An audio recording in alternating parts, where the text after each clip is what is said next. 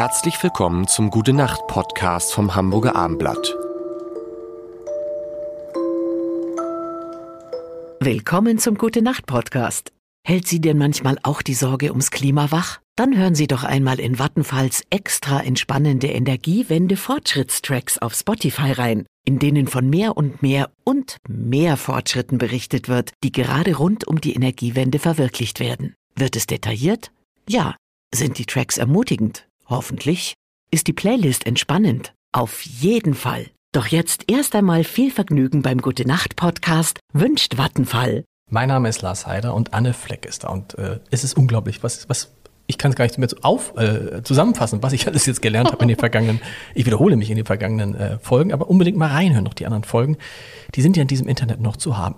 Wir sprechen über Müdigkeit und ich, es gibt ja ein ganz einfaches Mittel gegen Müdigkeit oder einfache Mittel.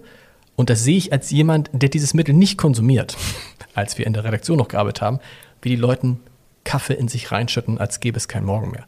Also auch Leute, also das ist irre. Ich habe einen Freund, der macht alles, der schläft wenig, der macht ganz viel Sport, der ernährt sich gesund.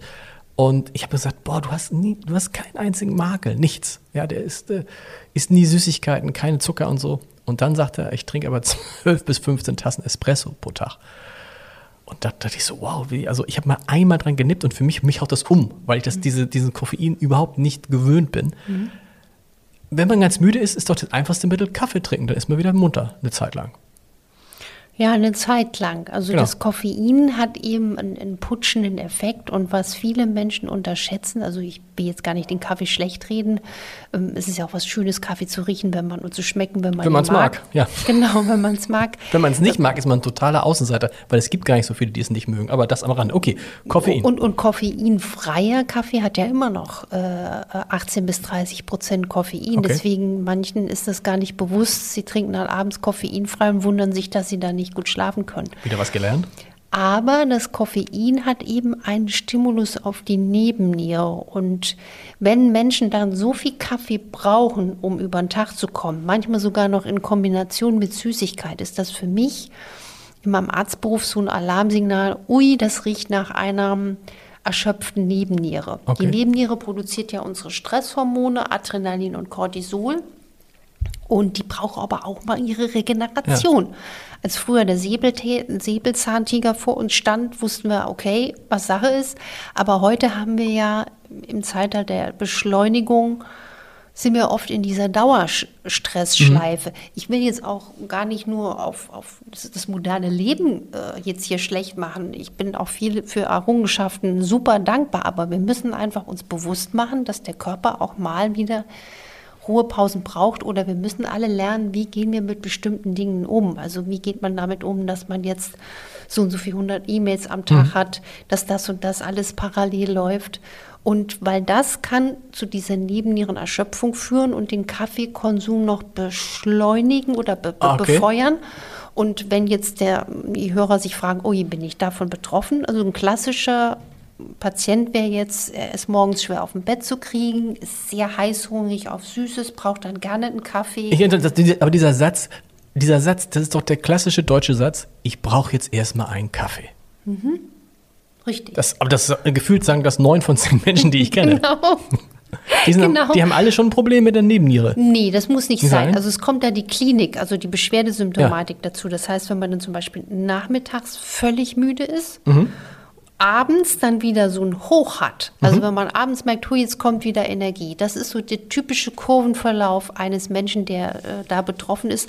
Und den Menschen empfehle ich wirklich mal, die Kaffeedosis langsam oder schnell zu reduzieren und die müssen Regelmäßigkeit in ihr Leben bringen. Also okay. regelmäßig auch essen.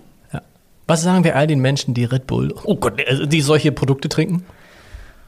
Hast du das mal getrunken, sowas? Ich habe es noch nie getrunken, ich weiß gar nicht. Ich, ich habe das wirklich einmal getrunken, also am Tag vor irgendeinem Staatsexamen, wo man wirklich die Nächte durch und das war, also war jetzt nicht eines meiner schönsten äh, Erlebnisse. Ähm, ich hatte auch mal eine Patientin, die habe ich auch im Fernsehen gezeigt, die hat das solche Sachen wirklich jeden Tag zum Frühstück getrunken, hat äh, ein, zwei äh, Päckchen Kaugummi pro Tag gekaut, eine junge Frau und diese Süßstoffe, die haben wir jetzt gar nicht hm. nur in solchen Energy-Getränken ähm, sondern auch woanders drin, die hatte wirklich ein ganz schlechtes Mikrobiom, also mhm. eine ganz schlechte Darmflora. Ähm, also ich würde es mal so bewerten, gesund ist es nicht wirklich. Gesund ist es nicht. Auch wenn man dann vielleicht gefühlt, aber ich, man staunt, wie man, ich habe irgendwann mal hier, bin ich durch die Redaktion gegangen und einer unserer wirklich äh, honorigsten, klügsten, klügsten ähm, Kulturkritiker. Und ich erwischte ihn mit so einem Energy Drink. Und ich sage, aber dein Buch heißt ja auch Energy, also nicht ja. umsonst, das heißt ja nicht Energie.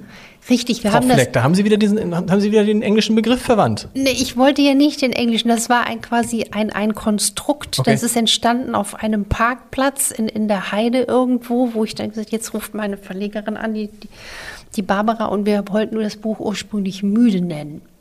Und dann sagte ähm, Guido, Guido Kretschmer zu mir, der okay. fragte ganz, wie heißt denn jetzt sein Buch? Sag ja. doch mal. Und dann sage ich müde. Und dann hat er gesagt, nee, Anna, du kannst das Buch nicht müde nennen. Dann sage ich, wieso denn nicht? Dann sagt er müde. Dann denkt man, äh, das ist doch was Schönes. Schönes ja. Das, das, darum geht es doch nicht allein. Das muss anders heißen. Nenn es doch Knockout oder so. Ja. Lockout, Knockout. Ja. Und dann haben wir wirklich nochmal drüber nachgedacht und dann kam das sozusagen so zustande. Energy, aber dann mit dem Untertitel Der Ausweg aus dem Müdigkeitslabyrinth. Gute Nacht. Weitere Podcasts vom Hamburger Abendblatt finden Sie auf abendblatt.de slash podcast.